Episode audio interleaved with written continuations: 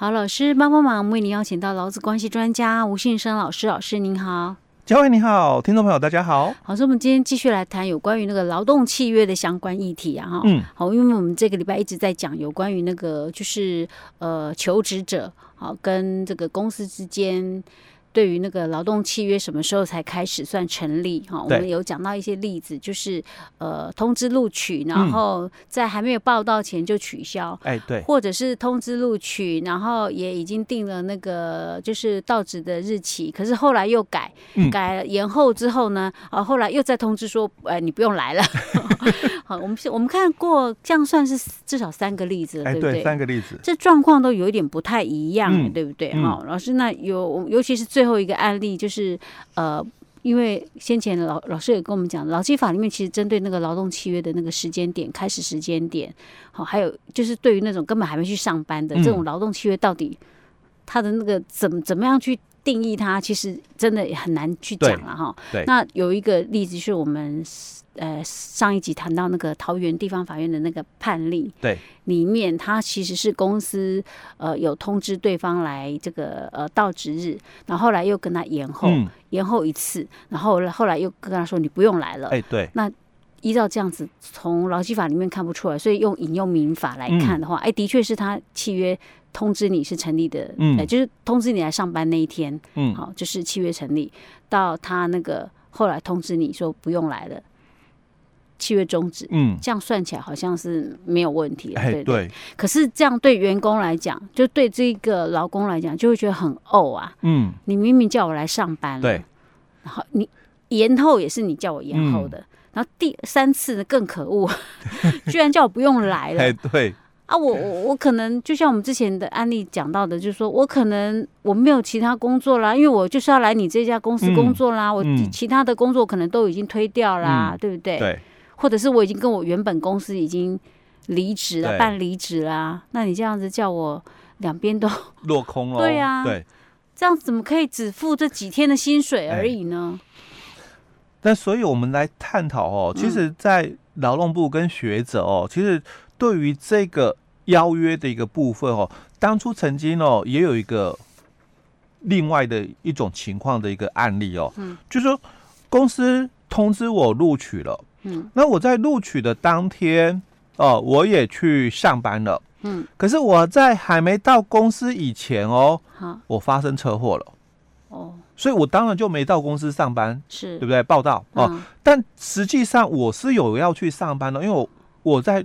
路上哦，发生车祸，嗯，所以我们这算不算职灾吗？哎，对，我们的家人，嗯，他是很清楚知道的哦，我是去上班，嗯嗯，啊，我出门了，就是去新公司上班，可是新公司这边这一端哦，嗯，他是没有看到我的报道的，嗯，因为我在路上，嗯，发生车祸，嗯，那算不算职业伤害？因为我们。劳基，我们的这个劳基法，我们刚刚谈到嘛，劳基法没有谈到这个议题，嗯、对不对？嗯、可是我们的劳保哦，对，他也有提到这个，嗯，但是他所提到的也是嘛，员工。第一天上班，哎，他是讲就是员工你是上班的话嘛，应、欸、经途中适当时间是。那没有违反审查准则十八条，我们把你视为职业伤害，对不对？嗯、可是我还没有到公司，嗯，那。所以在路程发生算不算？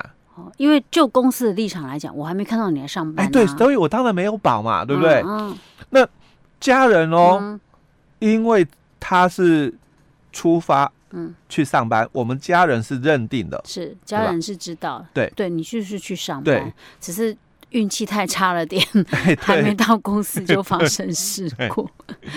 好，那如果。这个人，嗯，哦，他发生的这个事故是小伤小害，嗯，哦，可能意识清楚啦，哦，所以他可能还可以哦，跟公司通知，对不对？嗯，那就可以理清了这个议题哦。那如果他是发生的事故比较严重嘞，他自己失去意识了，根本没办法通知公司，对，嗯，那那公司端哦，如果管理做得好，嗯，可能会追踪，嗯，然后你本打电话怎么啊，奇怪啊，不是今天要来上班，怎么没来？欸、对，嗯、对哦，会追踪嘛？哦，嗯、那那就知道发生事故，对不对？嗯、那如果公司的管理是比较有点瑕疵的，嗯啊，就陈曼以为说啊，反正这种事情见多了，啊啊，没来就没来算了。哎、欸，对，因为我们常常也有人就是答应了又不来嘛，嗯哦，所以我我就没有帮你再追踪了，我以为你就不来，我再联络新的人喽。是，那这样就就麻烦大了。哎、欸，对哦，所以我们在这个。嗯解释令里面哦，我们在九十七年哦，就有一则解释令哦，他就提到是这一段哦。他说这个劳保这个第十一条的这个规定哦，就是符合第六条规定的劳工哦，经事业单位通知前往办理报到手续之，因经途中发生事故而致伤害的哦，那投保单位于当日哦列表通知。劳保局办理加保作业的话，这个保险效力的开始是从当天追溯哦，当天的临时起算哦，所以这个老公依然可以来申请劳保的这个职业伤害的这个给付。哦，所以这公司要注意了，哎，对。如果今天你通知劳工说你哪一天来上班，嗯、结果到了上班时间他还没来，你一定要赶快再打个电话通问一下，说你怎么没有来、啊？哎，对，没错，就管理很重要哦，真的是。对这个，因为我们之前在节目里面也一直跟听众朋友分享哦，嗯、就是说在劳动事件法之后，嗯，哦，他特别强调重视的就是管理，因为这个从劳动法的几个大事记以来，然后我就讲。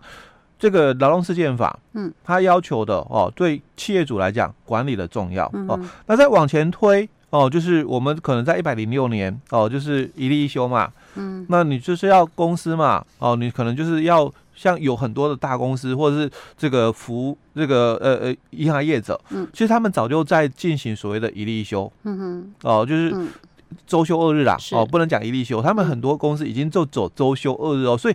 其实那个修法，一百零六年的那个修法，对他们来讲也没有影响。是。啊，那我们讲说再往前推，九十四年劳退新制，嗯，那其实很多的大公司，它本来就有退休的一个制度，嗯，所以对他们来讲也没有影响，对吧？哦，所以很多的这个劳动法的一个修正了，哦，都是可能有一些的一些个当时的需要哦，就像我们讲说宪法。这个这个八百零七号的这个解释令，嗯，哦，解释文，他就说这个劳基法四十九条违宪啊，嗯哼，哦，所以我们就不能够再说，哎，这个是女女工的这个夜间工作保护嘛，哦，所以取消了，嗯，那之后可能就会有一个这个修法，哦，可能之前的节目我有分享哦，也或者是没有哦，我也忘了，那。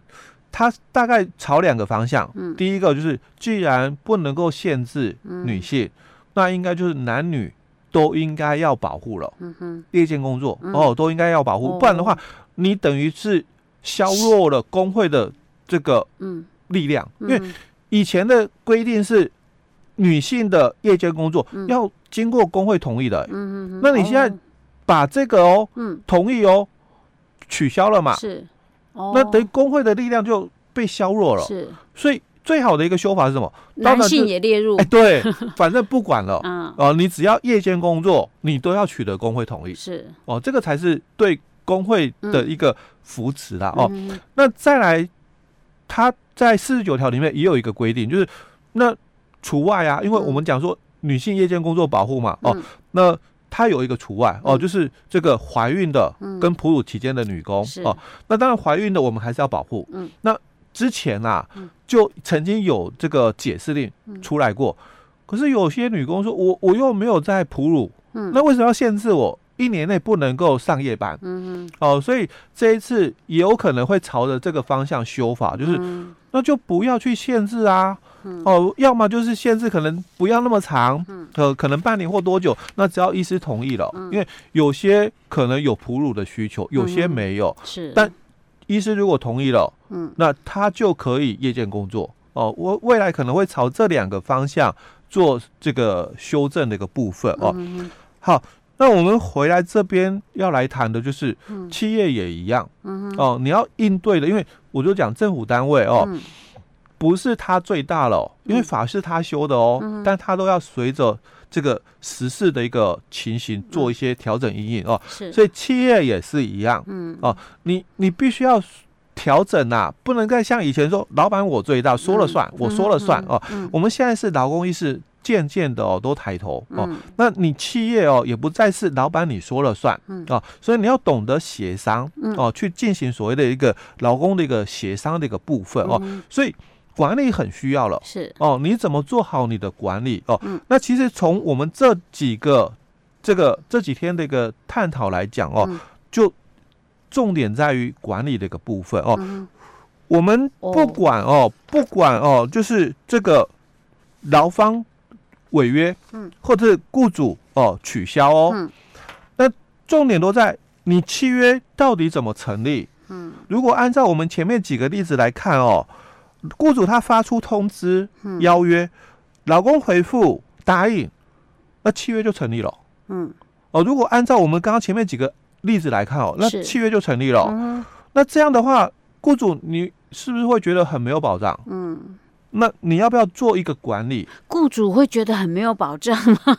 欸，因为我如果又取消的话，嗯哦，那你就不要随便取消啊！欸、你怎么可以给人家录取？所以这里的取消，我就要讲一个问题了哦。嗯、假如今天我们老老公还没有答应，我还没有答应你啦，嗯，那你就取消了，嗯，那是不是就不存在了？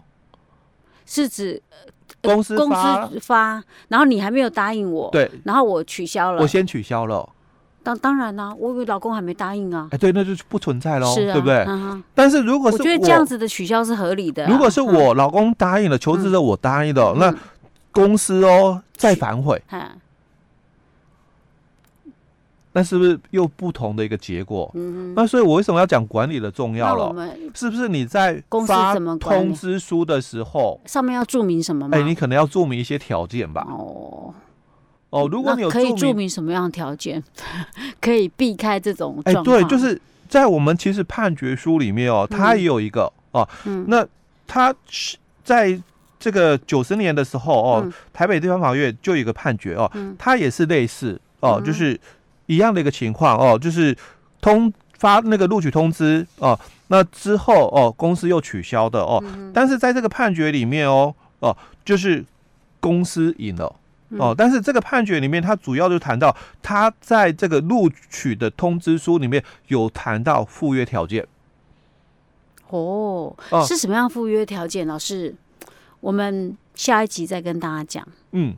虽然我知道这样很机车，可是因为我们时间的关系，我们希望能够比较完整的跟大家来这个就是解说了哈。所以下一集应该就是下个礼拜，嗯，下礼拜一，我们应该这这一集是礼拜五播。嗯，好，我们下一集再跟大家来讨论。好。